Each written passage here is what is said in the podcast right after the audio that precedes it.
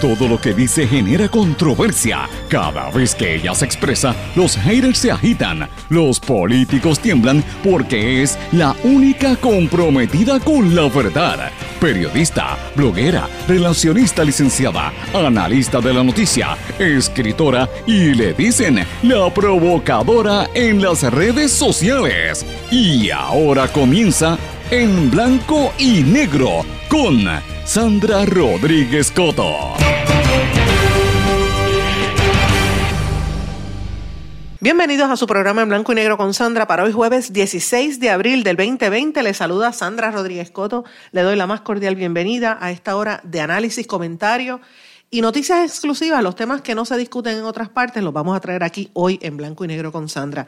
Y hoy tengo un programa bien interesante Hoy no es un programa necesariamente de revelación de escándalos de corrupción, porque ya tenemos demasiado. Es una sobrecarga y una sobredosis de corrupción lo que tenemos. Pero hoy vamos a hablar de un tema que no se está comentando. Ricky Martin, organizaciones no gubernamentales y el sector privado versus el gobierno ante el coronavirus. Sí, señores. ¿Cómo es que el sector privado, las organizaciones no gubernamentales siguen de pie y ayudando a pesar de tenerlo todo en contra? Mientras en el gobierno hay una cantera de errores y horrores por esta pandemia. Ejemplos, Ricky Martin, las cadenas de supermercados y otros que nos están dando esperanza ante el caos institucional del gobierno en Puerto Rico. De hecho, mientras el sector privado y las organizaciones se levantan a ayudar, los errores del gobierno afectan la respuesta de Puerto Rico al coronavirus. Habremos empezado el toque de queda y el distanciamiento social hace tiempo, primero que los mismos Estados Unidos, pero la cantidad de pruebas que se han hecho es tan poquita, menos del 1% de la población, y por eso eh, siguen los temores de que esto va a empeorar. No habrá pruebas obligatorias para los que lleguen a Puerto Rico. El Departamento de Salud comenzará el rastreo de pasajeros con una compañía privada. Por eso dicen que el pico de los contagios por el coronavirus ahora lo movieron para el mes de junio. Y por eso la gente está harta, hacen cacerolazos y desde el encierro em, están protestando o se meten en el carro y piquetean desde los carros, señores. Esto es lo que está pasando en Puerto Rico. Y además de eso, encima un balde de agua fría sobre los municipios, ya lo hemos mencionado, pero hoy vamos a hacer un poco más del análisis de esta decisión de la que manda realmente en Puerto Rico la jueza Laura Taylor Swain sobre la ley 29 y cómo esto va a incidir en el futuro y la solvencia de las alcaldías. En Estados Unidos, el presidente Trump amenaza con suspender el Congreso si los demócratas no salen de la cuarentena a aprobar sus nominados. Tres vacunas del COVID-19 ya están en ensayos clínicos, eso es una buena noticia. Hay 70 otras vacunas en desarrollo y ya hay más de 2 millones de casos ante esta pandemia. Y tengo que hoy hablar un poco de la epidemia de noticias falsas que el gobierno en México está tratando de contener mientras lucha a la misma vez contra el coronavirus. Estas y otras noticias las vamos a estar comentando hoy en blanco y negro con Sandra y como todos los días les digo, este es un programa sindicalizado que se transmite por nueve emisoras en todo Puerto Rico que pertenecen a la cadena WIAC y a la red informativa. Por la red informativa son las emisoras Éxitos 1530 AM de Utuado, Cumbre 1470 AM en Orocovis, el 106.3 FM en toda la zona central y el norte de la isla, X61, que es el 610 AM desde Patillas, y el 94.3 FM, toda esa región del sureste de Puerto Rico. WMDD, el 1480 AM desde Fajardo y el este y noreste de la isla. WGDL 1200 AM Radio Grito en Lares, San Sebastián, todos estos pueblos. Esas son parte de la red informativa de Puerto Rico y por la cadena WIAC en el área oeste y suroeste de Puerto Rico nos sintonizan por WYAC 930 y en la zona metropolitana desde San Juan y para todo el país 740 AM. También nos escuchan por www.redinformativa.live. A las 8 de la noche este programa sale diferido por radioacromática.com, que lo pueden conseguir así mismo en internet o en Tuning Radio, y en todas las plataformas digitales, páginas de las redes sociales de todas esas emisoras que les mencioné, a través de podcast también por Anchor, SoundCloud y las demás plataformas y en nuestras redes sociales. Así que hoy venimos con un programa bien interesante que usted no se puede perder aquí en Blanco y Negro con Sandra. En Blanco y Negro con Sandra Rodríguez Coto.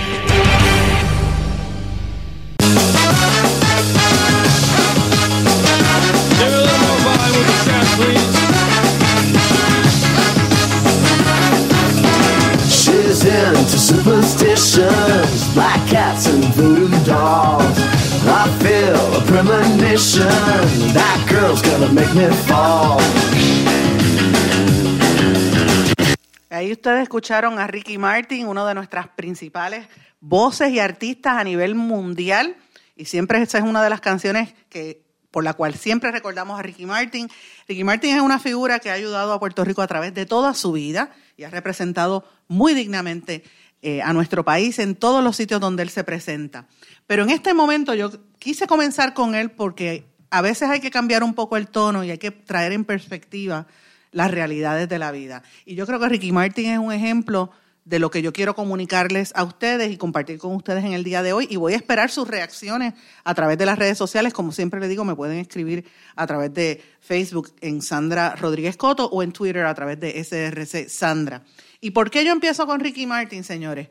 Porque hace unos días Ricky Martin llegó aquí a Puerto Rico a través de su fundación, la Fundación Ricky Martin, con los amigos que tenemos allí, eh, Viviana Ferrayol y todo el grupo que colabora en esta fundación a través de Project Hope también y de Charity Stars, que siguieron ayudando a la población médica en todo el mundo. Y es parte de su compromiso social de una respuesta inmediata ante las situaciones de emergencia que están afrontando en la vida. Y no es la primera vez que lo hace, porque Ricky Martin vino aquí cuando el huracán María e hizo casas. Su fundación construyó hogares. Eh, ha ayudado gente y a través de esta fundación nuevamente está presente con Project Hope y, Charity Stars y empezaron a entregar equipos de protección individual en los distintos hospitales. Esto eran cajas y cajas de mascarillas, guantes, batas de protección para todos los profesionales de la salud que trabajan en los hospitales y que todos los días están arriesgando sus vidas para salvar las nuestras y para atender a nuestros familiares y amigos. Y esto hay que destacarlo. Y yo quise eh, comenzar hoy así, porque llevamos una semana o quizás más desde que comenzó esta pandemia viendo la destrucción de Puerto Rico, viendo la incompetencia, la corrupción, el asco que produce y la indignación que produce, lo mal que maneja el gobierno estas cosas, porque es que eh, eh, parece que el verano aquí del 2019 no, no pasó, porque es que estamos igual o peor con gobiernos mintiendo y robándonos en nuestra cara. ¿Y cuál es la respuesta ante eso? Pues mira, la esperanza que tenemos viene de otros sectores, del sector no, gubernamental. Y traigo a Ricky, porque Ricky no tiene por qué estar haciendo esto. Él es un artista consumado con sus millones de dólares y, su vida feliz y vive en donde le dé la gana. Pero no, él tiene un compromiso y viene aquí. Y con esas entidades llegó a ayudar. Cuando sabemos que ahora mismo en Puerto Rico muchos hospitales están teniendo necesidad, de hecho en centro médico, y de hecho eso lo voy a comentar a, la gente de la Fundación de Ricky Martin, a ver si pueden ir a darle una mano a la gente en centro médico, porque en centro médico, eh, dicho por algunos enfermeros con quienes me comuniqué en el día de ayer, que me han estado escribiendo, necesitan el, la indumentaria, tienen miedo porque no les están dando ni siquiera las mascarillas. Entonces, ¿qué hizo Ricky? Vino a través de este esfuerzo que le llaman ayuda desde casa, que empezó el pasado 22 de marzo en la plataforma eh, de, de, recaudo digital Charity Stars, que lanzaron en las redes sociales, pues empezaron a recaudar dinero y así fue que llegó el primer avión con suministros médicos a Puerto Rico esta semana. Y lo distribuyeron, le digo, yo vi en, hospitales como, estuvieron en el IMA de Caguas, estuvieron en el Hospital Pediátrico de Puerto Rico, allí en el Centro Médico, eh, estuvieron en el oncológico, en el, en el doctor Isaac González, Vi que llevaron a la Shore eh, Presbyterian Community Hospital, al Hospital de Damas en Ponce, también distribuyeron en iniciativa comunitaria y otras organizaciones, que esto es importante eh, para tratar de evitar que, estas personas, que son los que están dando el frente de batalla eh, en, en, esta guerra, que es el coronavirus, pues no se enfermen. Y es una demanda, de verdad, honestamente lo digo, porque la demanda de, este tipo de, de, indumentaria es necesaria, no se consiguen. De hecho, el otro día yo fui a una farmacia a comprar unas mascarillas porque no me necesitaba algunas y me las estaban vendiendo en casi 8 dólares. Tuve que comprar cuatro para la nena y mis papás. Y, yo dije, wow, 8 pesos por una, por una, por una cosa de esta, para taparse la cara, un cubreboca. Imagínate los médicos y las enfermeras que tienen que estar lidiando con esto y que se enfrentan también a ver a los pacientes en, un momento. Así que esto hay que apoyarlo, hay que, hay que eh, darle, aplaudirlo, hay que reconocerlo, por eso quise comenzar el programa con esto. Y yo sé que esto ya había salido, esta noticia en algunos medios la difundieron, eh, pero tengo que decir que la difunden como la última noticia del día. Y yo esperé, yo dije, no, esto, esto merece un espacio aparte y esto hay que aplaudírselo porque es un ejemplo que tienen que emular otras entidades y yo felicito a, la fundación de Ricky Martin, que como dije, lleva una historia de aportar al, al, al mundo, no solamente a Puerto Rico, al mundo, y es un ejemplo digno de, de, lo que debe ser un buen puertorriqueño. Él estuvo aquí cuando el huracán María, obviamente cuando el huracán Irma también, que eso no lo podemos olvidar. Eh, ellos construyeron casas y ayudaron a muchos. Mira, yo he conocido gente que ellos han ayudado de una manera increíble. Mucha gente, eh, lo, lo, menos que uno se puede imaginar. También han ayudado durante los terremotos recientes en el área sur, suroeste, estuvieron ahí. En, cuando hubo terremotos en Haití y en Chile, también dieron cara. En Tailandia, obviamente, ahí fue cuando esto empezó, en el, después del tsunami aquel terrible. Así es que eh, el llamado que hace en un comunicado que me enviaron de, de, la Fundación de Ricky Martin es que la gente mantenga la calma y que la gente coopere. Así que yo felicito a la Fundación Ricky Martin, cualquier persona que quiera colaborar con esta entidad, usted sabe que puede conseguirlo en Facebook, por ejemplo, a través de Ricky Martin Foundation, en Instagram a través de RM underscore Foundation y en Twitter también a través de RM underscore Foundation. Y lo importante es que uno se quede en la casa, que uno no, no contamine más el ambiente, pero estas cosas hay que aplaudirlas. Y yo pues me siento contenta y por eso quise comenzar el programa con el ejemplo de Ricky Martin, pero no es el único. Aquí ahora mismo hay entidades que están cooperando. Vi que la, la cadena de supermercados Walmart estaba apoyando también a, a una serie de entidades. Eh, también hay una organización que se llama eh, un grupo de médicos y voluntarios de Ángeles de la Noche y de la Fundación Asriel empezaron a tenderle la mano a los más, a los más necesitados a través de programas en el área de eh, Arecibo, sobre todo las personas sin hogar. Eh, y esto incluye a la Universidad Interamericana de Arecibo y a la Católica. Eh, también el Club de Leones de la Villa del Capitán Correa, que estuvieron dando apoyo en toda esa área, ayudando también a entidades de, de base comunitaria. ¿Y por qué yo traigo este ejemplo? Este otro ejemplo, porque vemos lo mismo. Mira, el supermercado, la cadena de supermercado Econo también está apoyando. Eh, y así sucesivamente, por, por, mencionar solamente algunos de las entidades eh, que están apoyando al país. Ayer se lanzó una campaña eh, para prevenir y combatir la violencia en el hogar dirigida específicamente a las mujeres. Eso también es otro ejemplo de cómo nosotros estamos tratando de levantarnos desde el punto de vista privado, cultural, eh, social. Eh, y, también el sector privado. Miren, el sector privado está muy golpeado. Ahora mismo hay muchas personas que están en sus casas sin recibir ni un centavo, que no perdieron los trabajos y cada vez son más. Eh, y la empresa privada se mantiene de pie.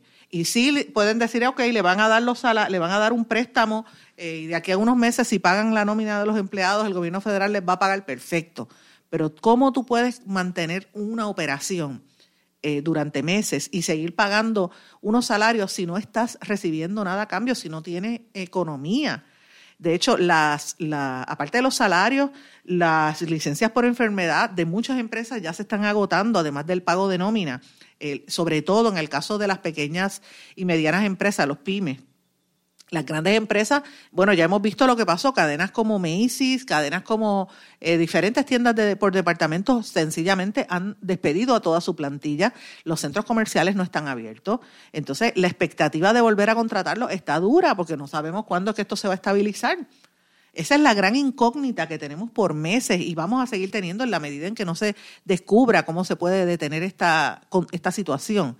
Eh, y esto me trae a qué es lo que están haciendo las empresas, ¿verdad? Porque aparte de que el sector privado, ¿verdad? las organizaciones no, gubernamentales están apoyando, están dándole comida incluso a gente que, que no la tiene, pero el sector privado que, que tiene que cerrar, las grandes compañías, que no están, que no son parte de los, de los servicios esenciales, por decirlo así, pero que generan ingresos y que generan empleos, eh, está fuerte. Ellos han estado pidiéndole al gobierno en Puerto Rico y lo mismo en Estados Unidos a que vaya haciendo una apertura paulatina eh, de la, y una flexibilización de las órdenes ejecutivas que está firmando la gobernadora porque no se sabe cómo se va a acumular esta situación, ¿verdad? Hay algunas empresas que pueden costear los servicios eh, y, la protección que necesitan para por lo menos mantener ciertas operaciones y todavía no se sabe. El país sigue paralizado por más flexibilización que hayan hecho eh, y es bien difícil esta situación. Eh, y ¿Hasta dónde vamos a llegar? Esas son partes de las, de las cosas que tenemos que analizar y que a veces en la discusión pública, porque como es tanta la corrupción y tanto el mal manejo y tanta cosa, ese es el tema que nos abruma y no miramos esta otra perspectiva que para mí es incluso a veces hasta más importante que el mismo manejo del gobierno, porque si tú no tienes una espina dorsal formada por el sector privado y por las organizaciones no gubernamentales, no tienes nada. Eh, y ahora esto como yo lo confronto, yo lo miro de frente ante cuál es la respuesta. El gobierno federal ha estado haciendo unos anuncios, ¿verdad? Recientemente, eh, una de las críticas grandes que se le da al gobierno de los Estados Unidos es que se tardó en reaccionar a esta pandemia, pero inmediatamente ya empezaron a distribuir unos fondos. De hecho, aquí yo he estado viendo que en estos días el Departamento de la Defensa Federal eh, otorgó una serie de contratos por 5.200 millones de dólares, 5.2 5.2 billones para diferentes entidades relacionadas a la respuesta al coronavirus, como por ejemplo el, hacer estas máscaras, el hacer este centros hospitalarios alternativos eh, y otra serie de servicios para tratar de combatir esta respuesta. Esto se anunció a principios de esta semana. De hecho, para que tengan una idea, le dieron un contrato a una empresa de, que se llama Aurora Industries por 86.4 millones de dólares solamente para que hiciera mascarillas, porque hace falta.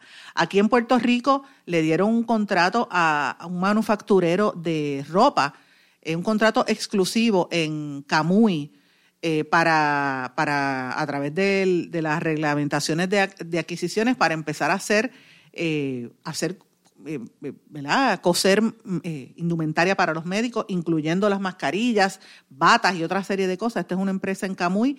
Esto se anunció a principio de año y la compañía, pues, este cumple con todas las reglamentaciones federales. Y esto es uno de los ejemplos que les estoy diciendo. En el, en el Bronx también han estado dando contratos. En, de hecho, en el Bronx dieron dos contratos para crear centros hospitalarios alternativos por 40 millones de dólares en, el Bronx, Nueva York y en East Orange, en New Jersey.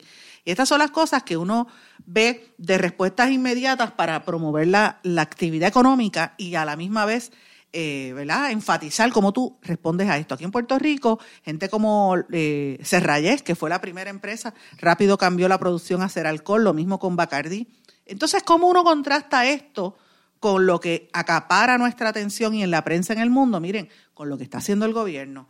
Y el gobierno empezó bien. Y yo lo aplaudí a la gobernadora cuando empezó con este toque de queda. Creo que lo hizo demasiado rápido sin darle tiempo a nadie que se preparara. Pero, pero lo importante es que lo hizo anticipando una curva en, la, en los contagios que podría ser detrimental para todos nosotros en Puerto Rico. Y eso está bien. Pero ¿qué ha pasado desde entonces? Miren, el chanchullo, la politiquería, el tratar de coger dinero. Vieron en, el coronavirus una nueva, una nueva versión de Unidos por Puerto Rico y una nueva versión de lo que pasó en el huracán María y vieron el signo de dólar. Y aquí fue que se fastidió todo. Se chavó todo, como ustedes saben que yo quiero decir, que es como se dice en la calle. Miren, y estos errores están afectando la respuesta que ha tenido Puerto Rico ante esta pandemia la cantidad de pruebas que se están realizando, por más que hablen y los 38 millones y todo lo demás, miren, las pruebas no llegan ni al 1% de la población. ¿Cómo de Montre vamos a saber de verdad cuánta gente está contagiada? ¿Cómo vamos a saber cuánta gente se enfermó si las pruebas no acaban de llegar? Tenemos menos pruebas que en el peor estado de los Estados Unidos. Y no pueden decir que esto es un problema nuestro. Señores, estamos a ciegas. Cada vez que hablan del dichoso dashboard y de las estadísticas y de no sé qué, yo digo, pero ven acá, ¿cómo van a estar hablando de dashboard y de los porcientos y de la curva si no tenemos estadísticas? Si lo que cogemos es 1%. ¿Sabe? Volvemos a lo mismo. Estamos concentrados en este contrato de los 38 millones, que no digo que no lo hagamos, yo he sido una que estoy vigilando la corrupción y, los malos manejos que ahora está todo el mundo en las vistas públicas. Hoy hay, hoy va a estar, hoy se supone que Adil Rosa en, horas de la tarde determine si va a aceptar este tema de la, de la, ¿cómo se llama? De la inmunidad ¿O no? El caso de la corrupción en el Departamento de Salud, que lo revelamos en este espacio. Aquí eso, explotó aquí. Después todo el mundo se montó perfecto porque hay que denunciarlo. Pero vamos a poner esto en perspectiva, mis amigos. ¿Qué es lo importante? Lo importante es cómo nosotros logramos que esto se agilice, que se hagan más eh, pruebas.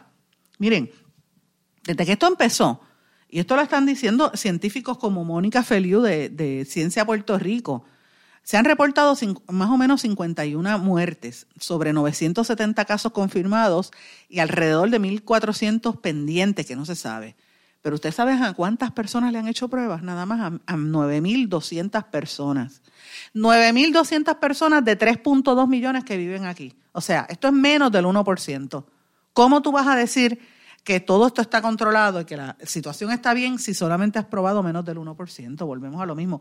Utah, el estado de Utah, que tiene 3.2 millones de habitantes, más o menos lo mismo que Puerto Rico, ya tiene 18 muertes y más de 2.300 casos confirmados. Pero usted sabe cuántas pruebas ha hecho Utah?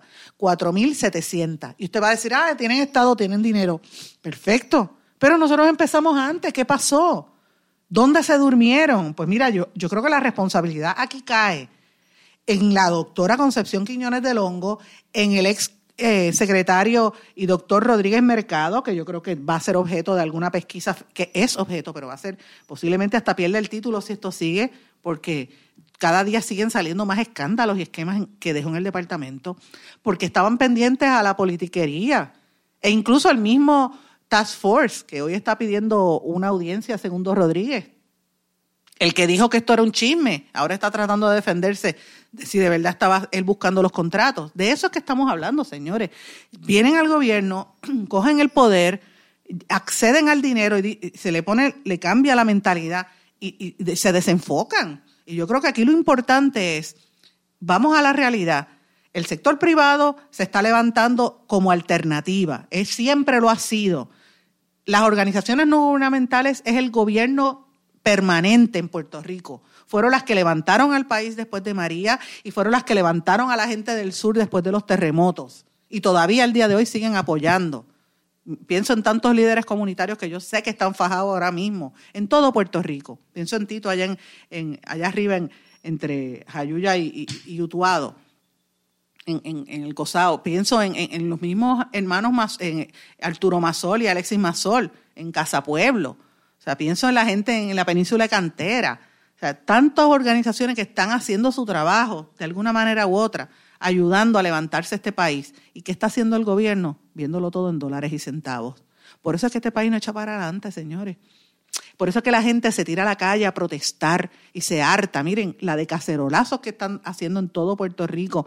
A mí me han enviado vídeos de gente eh, protestando con cacerolazos a las 8 de la noche todos los días. Ayer hubo un piquete masivo en la zona metropolitana en carro. La gente metía en carro piqueteando. De alguna manera tienen que manifestarse porque la gente ya se hartó. La gente sabe de la corrupción y de la mentira y la patraña que tiene el gobierno porque es igual que Ricky, que Ricky Rosselló. La misma historia del verano se repite. Y esto, señores, es lo que tenemos que combatir. Y esto es lo que tenemos que denunciar. ¿Qué usted opina de esta situación? Déjeme saber a través de las redes sociales. Como siempre dije, en Facebook, Sandra Rodríguez Coto, y en Twitter, SRC Sandra. Vamos a una pausa y a nuestro regreso vamos a hablar de las noticias importantes en términos de política y lo que la gente tiene que estar observando en contraste a lo que hace el sector privado y las organizaciones no gubernamentales. Vamos a una pausa. No se retiren, el análisis y la controversia continúa en breve, en blanco y negro, con Sandra Rodríguez Coto. ¿Se ha preguntado cómo puede protegerse contra el coronavirus? Autoridades de salud recomiendan lavarse las manos con jabón y agua con frecuencia. También no se lleve las manos a la cara. Evite tocarse los ojos, nariz y boca con las manos sucias. Cubra su boca con el pliegue del codo al toser. Desinfecte objetos como el teléfono móvil o el teclado de su computadora. Evite las multitudes y manténgase al menos un metro de distancia de otras personas, en especial si están contagiadas ya. Servicio público de esta emisora. Y ya regresamos con el programa de la verdad en blanco y negro con Sandra Rodríguez Coto. Y regresamos en blanco y negro con Sandra. Bueno, en el segmento anterior quise destacar la función y la labor que están realizando organizaciones no gubernamentales, organizaciones de base y el mismo sector privado para tratar de contrarrestar la incompetencia y la corrupción que, que abunda en las estructuras que mandan en el gobierno de este país. Eh, y tengo que decirlo, llevo diciendo hace varios días y varias semanas desde que comenzó, realmente yo creo que esta es la segunda semana, que Lorenzo González llega, lleva como secretario de salud y le ha tocado un tostón con todo el revolú que hay de las pruebas y la corrupción en el departamento, e incluso la demanda que presentamos en exclusiva en este programa en el día de ayer por los chanchullos que hay en la repartición de las, de las licencias y los malos manejos de las licencias de farmacéuticos y técnicos de farmacia. Pero él acaba de llegar, eso no es responsabilidad de él, eso es él, él lo heredó, le cayó en las manos. Pero nos da a conocer el secretario ante la realidad que el pico de los contagios que pensaban que iban a hacer, que iba a pasar ahora en abril, posiblemente sea en junio. ¿Qué significa esto, mis amigos? ¿Qué es lo que no están diciendo? Pero tenemos que nosotros los ciudadanos tenerlo consciente en nuestras mentes. Esto cambió. Nosotros vamos a tener que estar saliendo, aunque eliminen el toque de queda, nosotros, todos los ciudadanos, vamos a tener que seguir con el distanciamiento social y con las mascarillas y cubriéndonos las caras y tratando de evitar estar en la calle y en los contagios por más de un año. E, es bien probable que este semestre no terminen los estudiantes en, las escuelas, no van a regresar a las escuelas, yo lo puedo anticipar desde ya. Me da pena con los que se graduaban en cuarto año, que, que yo, bueno, no se graduarán este año y eso es bien doloroso para un estudiante que tiene siempre mucha ilusión en graduarse de escuela superior o de universidad.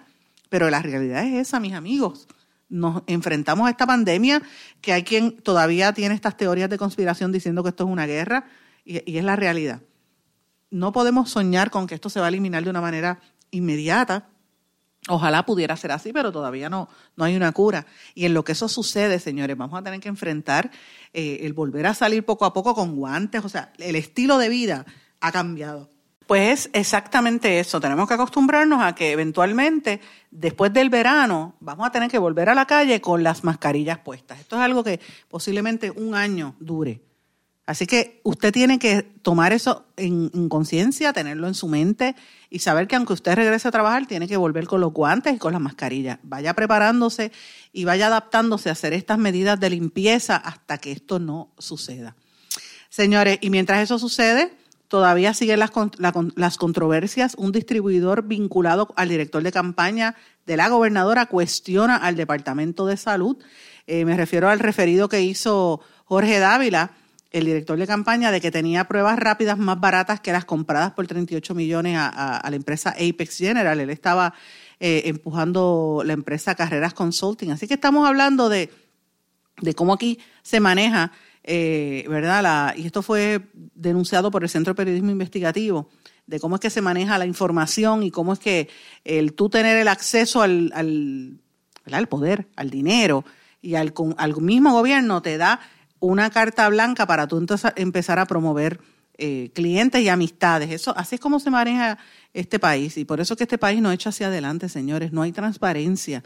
Entonces uno no puede decir que Estados Unidos es la panacea porque allí hay también un caos eh, y hay mucha corrupción también. Lo que pasa es que tienen unos mecanismos, yo creo que un poquito más amplios para, para investigar y detener estos actos, ¿verdad? Es un, sistema más complejo en, en cuanto a la, a, la, a la repartición de bienes, por decirlo allá, entre los ricos y los pobres.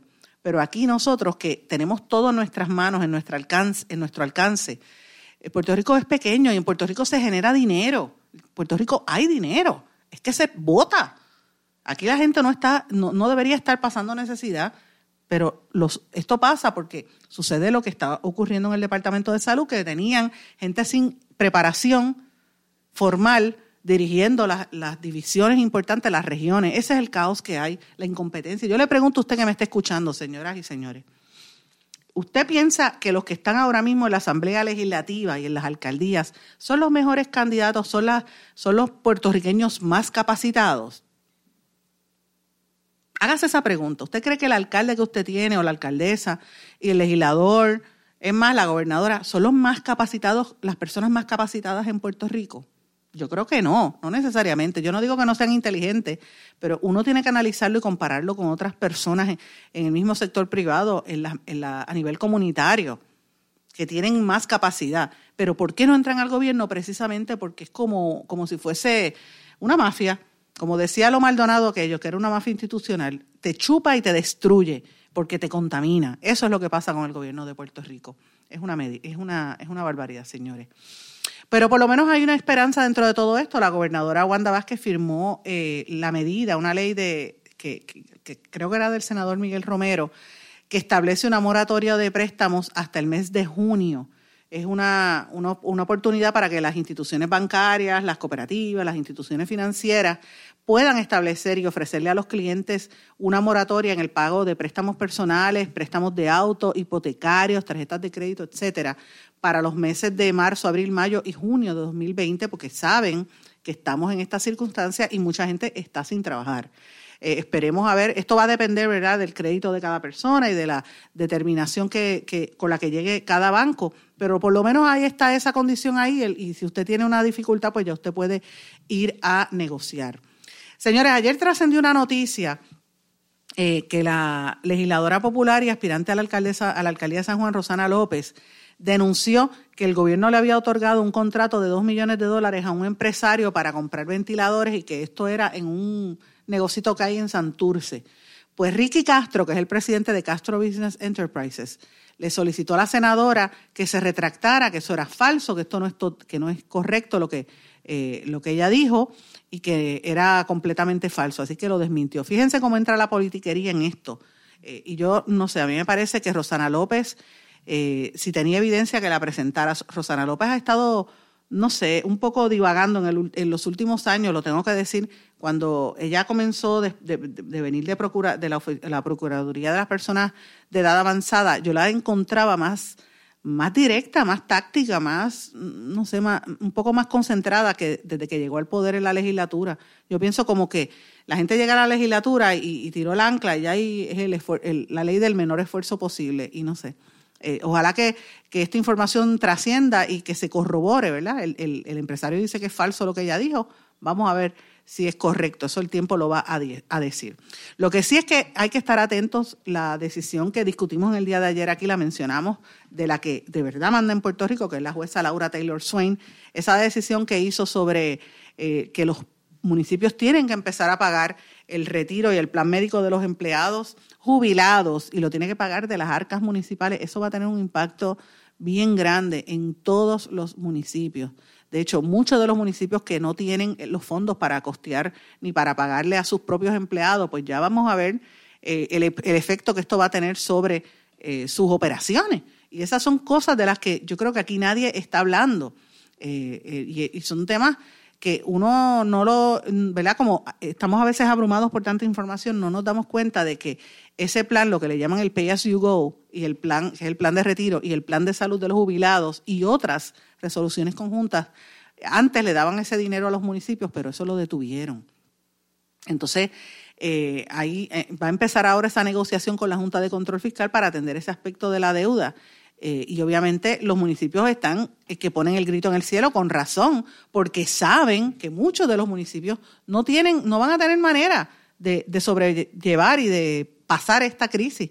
Aquí hay un montón de municipios que en condiciones normales, sin tener la pandemia, ya estaban a punto de cerrar. Imagínense esta situación cómo va a ser ahora eh, con esta, ¿verdad? Con esta prácticamente los está obligando. Estaban reuniéndose a la, rápidamente para tratar de ver cómo se contrasta esta decisión de la, de la jueza Laura Taylor Swain.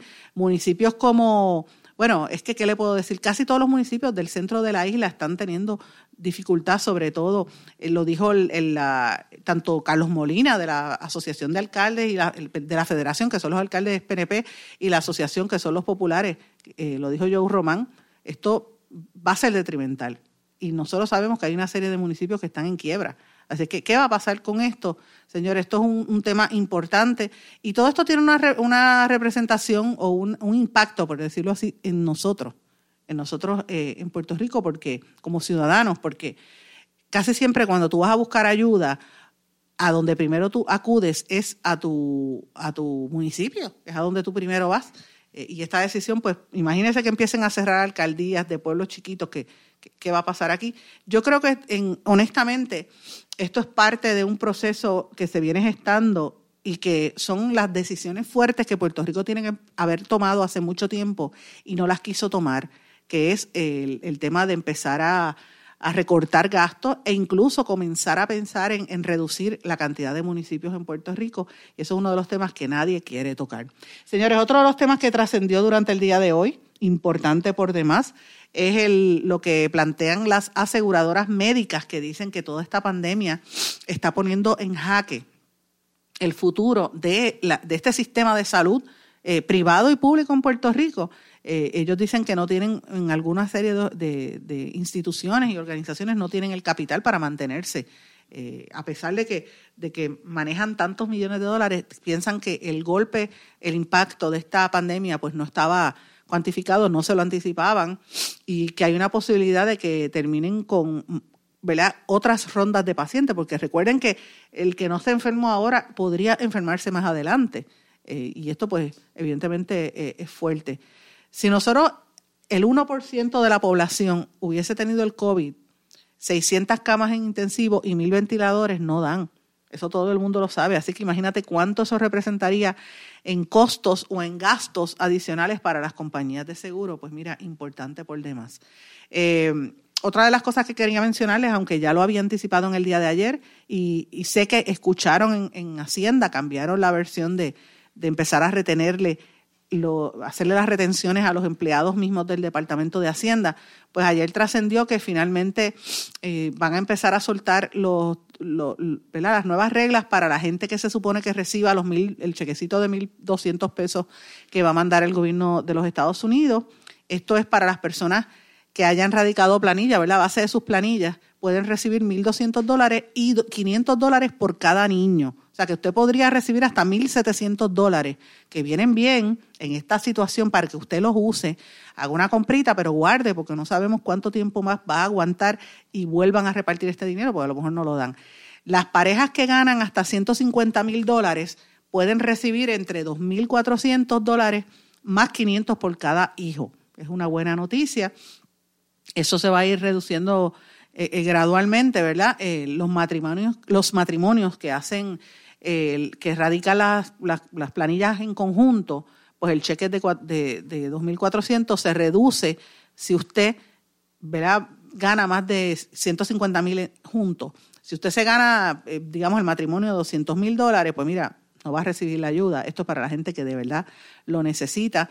Y mucha gente que estaba pillada ahora mismo Ustedes no tienen ni idea de la cantidad de personas que me envían, eh, nada, me envían cartas y me envían este, detalles de, lo mucho que están sufriendo porque no, llaman al departamento del trabajo, no les contestan, eh, se pasan buscando ayudas y no las consiguen en ninguna, en ninguna parte, no hay dinero. Así que, pues de eso que estamos hablando, señores, del, del, del reto que esto representa. Y yo creo que en un momento como este que estamos viviendo es un momento donde la gente tiene que reflexionar realmente qué es lo importante en la vida, qué es lo importante que es el uno poder estar cercano a algún familiar. Y por lo menos hay teléfono que usted pueda conectarse. Si usted se siente solo o si usted sabe de algún familiar o vecino que esté solo, búsquele ayuda no, si puede, llegue hasta la casa, no tiene que entrar, porque preferiblemente no entre para protegerlo, pero por lo menos esté pendiente a sus vecinos viejitos, que a veces los dejan allí solos y pasan días y ni comen. Esté pendiente, porque todos sabemos quiénes son esa gente que tenemos alrededor que quizás están en necesidad y por lo menos una palabra, un buenos días, el, el, no, el hecho de no poder ni siquiera salir a los supermercados es agotador. Así que imagínate esta circunstancia para toda esta gente que está enferma. Señores, vámonos a una pausa. Regresamos enseguida con las noticias internacionales. No se retiren. El análisis y la controversia continúa en breve, en blanco y negro, con Sandra Rodríguez Coto.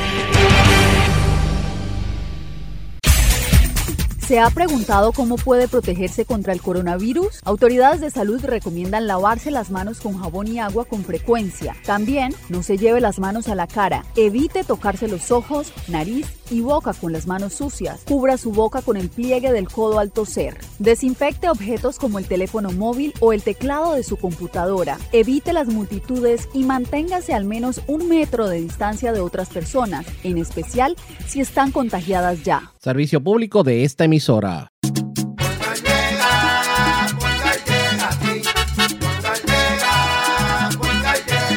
Ya tú sabes que eso es lo que te responden, pero ahora botaron la ola. Porque ya no importa en qué parte de la isla estés. Si tuviste un accidente, mi gente de Poingal le llega a tu casa o trabajo para que no te complique. Con servicio en todas partes de la isla y el mejor servicio al cliente. Por eso y mucho más, yo Piru lo digo, yo quiero Poingal. ¡Duro! Quítese el dolor de cabeza con sus obligaciones de contabilidad con los servicios que presta Villalba y Villalba Company. Directo, personal y con sensibilidad humana. Lo que se busca en un verdadero asesor de contabilidad para todo tipo de servicio de contabilidad, pago de IBU, pago de nómina, informes trimestrales y anuales y otros. Ofrecen servicio directo personalizado. Villalba y Villalba Company. Para orientaciones, su teléfono el 939-336-5774. 939-336-5774. 5774. Y ya regresamos con el programa de la verdad en blanco y negro con Sandra Rodríguez Coto. Regresamos en blanco y negro con Sandra. En esta parte final vamos a hablar de algunas noticias de fuera de Puerto Rico. Comenzamos con eh, las noticias de la Organización Mundial de la Salud que apuntan a que ya hay dos millones de casos de coronavirus desde que se registró el, comi el comienzo de esta pandemia oficial, ¿verdad? Esto lo dio a conocer la, la OMS. Dice que hay dos millones dieciséis mil veinte casos, mientras que la cifra de muertes alcanza 129.045 a nivel global y los recuperados 504.254. Estos son los últimos datos que eh, analiza el Centro de Ciencia e Ingeniería en Sistemas de la Universidad de Johns Hopkins, que es la que está monitoreando estas estadísticas a nivel internacional. Eh, Estados Unidos es el mayor el país que mayor número de contagios tiene, 613.187, seguido por España, que tiene 177.633, Italia, que tiene 165 mil, y Alemania, 133 mil. En América Latina, el país con más eh, casos es Brasil, que tiene 26 mil confirmados hasta ahora, ¿verdad? Posiblemente sean más, seguido por Perú, Chile y Ecuador. En la tasa de mortalidad, obviamente, donde más mueren sigue siendo Italia, seguido por España y Francia. La OMS todavía no tiene respuesta a la pregunta de si los pacientes recuperados pueden volver a contagiarse o desarrollar inmunidad contra el coronavirus. No se sabe todavía, eso es algo que se mantiene como incógnita. Así que como no sabemos cómo es esta enfermedad, vuelvo y digo, hay que mantenerse distante protéjase, lávese las manos, mantenga todo limpio. Usted sabe ya cuáles son las, las, recomendaciones de esta situación. Pero la buena noticia es que por lo menos ya se sabe que hay tres vacunas en desarrollo, en, estallo, en ensayos clínicos que están desarrollándose, además de otras 70 que están en, en ese proceso de desarrollo. Esto lo dio a conocer también la Organización Mundial de la Salud, que esto está, esto es una buena noticia dentro de todo pronóstico, ¿verdad? Tres en ensayos clínicos, importante por demás. Eh, yo me imagino que hay una competencia ahora del mercado. ¿Quién se queda? ¿Quién la saca primero y quién se queda con el mercado? Es la realidad. Dicen que ninguna va a estar disponible por lo menos hasta primavera del año que viene. Así que le digo, esto, esto va para largo. Eh, obviamente, habrá que ver el proyecto que están haciendo unos, unos exámenes ahora incluye 90 países, más de 900 eh, pacientes en esos países, a ver cómo es que se está, eh, las, las, pruebas que están haciendo, cómo es que reaccionan a los medicamentos o a las combinaciones de medicamentos. Eh, y esto incluye países como Canadá, Argentina, Francia, Irán, España y Tailandia. Ahora mismo hay un planteamiento de organizaciones de africanos que viven en Europa quejándose y exigiendo que no se le hagan las pruebas y no se hagan, eh, ¿verdad? No se utilice a la población del continente africano como conejillos de India y ese es el temor grande porque siempre ha sido así. En, en, en África donde se utilizan este, y en los países de eh, África, eh, Asia, sobre todo países como India, y en la región del Caribe y América Latina que se utilizan para la experimentación. El Caribe, aquí nosotros hemos sido ratas de, laboratorios por años de diferentes entidades, es la realidad. Aquí se probó todos los métodos anticonceptivos hacia las mujeres, el agente naranja, un montón de otras cosas que se han probado a través de la historia en Puerto Rico y, eso es, es es penoso, ojalá que no, no se esté dando en este, en este momento. Bueno, el presidente Donald Trump amenazó con suspender al Congreso en los Estados Unidos si los demócratas no salen de la cuarentena para aprobar a los nominados que él tiene a diferentes cargos. Él empezó a hacer esos tweets y la pregunta es si él puede o no puede hacerlo, porque es como si fuera una, un chantaje. El artículo 2, sección 3 de la Constitución de los Estados Unidos autoriza al presidente a suspender el Congreso solo en ocasiones extraordinarias. Pero eh, esto quizás no se haya hecho antes, como él mismo dijo, pero a lo mejor hay que hacerlo, dice, dice Donald Trump, que está chantajeando a los, eh, a los legisladores norteamericanos. Interesante por demás la pugna que hay allí. Eh, también él, cuando se le preguntó por lo que hizo de cortarle el, dinero, los, casi 400 millones que le da el gobierno de los Estados Unidos o le daba a la Organización Mundial de la Salud, pues él habló de que eh, se, tornó nacionalista y empezó a hablar de la, de la patria y de que eh, Estados Unidos primero es su lema y no quieren ayudar a los demás. Pero lo que hay detrás de todo esto es que él tiene coraje porque dice que la Organización Mundial de la Salud sabía de esta situación y, sabía lo que estaba ocurriendo en China y no hicieron nada para detenerlo o para advertir de la gravedad de esta pandemia. Así que vamos a seguir hablando de esto por muchos, muchos meses. El G20, los países del G20, que son los países más ricos, suspendieron la deuda de los países más pobres y el Fondo Monetario Internacional pidió unos esfuerzos adicionales. Y ustedes recordarán que lo mencionamos en el día de ayer. La pandemia va a provocar, según pronósticos, que caiga la economía y entre en una recesión de una caída drástica de más de un 3%. En otras informaciones, mis amigos, en Perú eh, están hablando ya de lo que es la muerte civil que aplicará Perú a quienes no paguen las multas por eh, evitar o saltarse la cuarentena. Estas sanciones oscilan entre 25 dólares y 125 dólares dependiendo de la gravedad cometida, ¿verdad? El que no pague en cinco días van para la cárcel. Eh, y eso es fuerte, es lo que, lo, que ellos llaman muerte civil, que es este un proceso de aislamiento y, encarcelamiento, y ¿verdad? los encarcelan al que incumpla con la cuarentena. Eh, es interesante la forma en que ellos plantean la, cómo ellos exponen para que la gente con miedo reaccione a que, mire, tiene que protegerse. Y este tema quería traérselo hace varios días que he estado viendo la discusión para ver qué ustedes opinan sobre esto. Esto está ocurriendo en México que miren, Andrés Manuel López Obrador, el presidente, ha tenido muchos eh, aciertos, pero muchos más desaciertos desde que llegó al poder. Todos saben que él, es, él no vino con las mismas visiones que tenían los antecesores, que han sido millonarios corruptos toda la vida.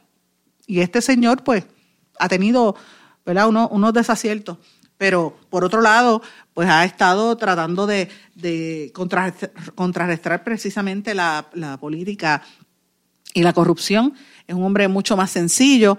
y las relaciones con los medios de comunicación han tenido problemas porque no podemos olvidar que antes de él, Peña Nieto había estado, había dado millones de dólares para prácticamente comprar los medios. Lo que hacían aquí, lo que, lo que según el chat de Telegram pasó aquí en Puerto Rico con la gente de Rosselló y ciertos medios corporativos, en México estaba pasando, estaban pagándole a los medios y los medios lo sabían, algunos lo denunciaban, pero el pueblo mexicano no estaba consciente hasta que vino una reportera del New York Times a investigar y reveló esa investigación que el gobierno de Peña Nieto le había dado dos mil millones de dólares a los medios como Televisa, TV Azteca, el periódico La Reforma y otros medios principales para mejorar la cobertura noticiosa y que todo fuese positivo a través de, lo que se hablaba del presidente.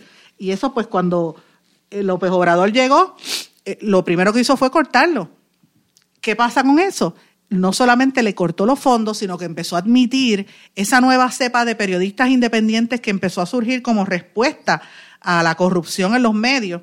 eh, y, muchos periodistas nuevos, que es lo que le llaman los youtuberos, hacen sus reportajes por YouTube o por las redes sociales eh, y, un poco periodismo independiente de guerrilla. Eh, y eso pues a la gente, a los, a los que estaban en los medios grandes le caía mal, porque los medios grandes se creían que eran las estrellas y, y, actuaban como tal y miraban con desprecio a los demás. Eso pasa aquí en Puerto Rico, no se extrañe. Aquí la gente, ciertos medios y ciertas personas, no todos, pero ciertos miran a los periodistas de los de las regiones como si fueran menos, a los locutores de la radio los miran como si fuesen de abajo. Entonces yo digo, ¿pero qué es esto?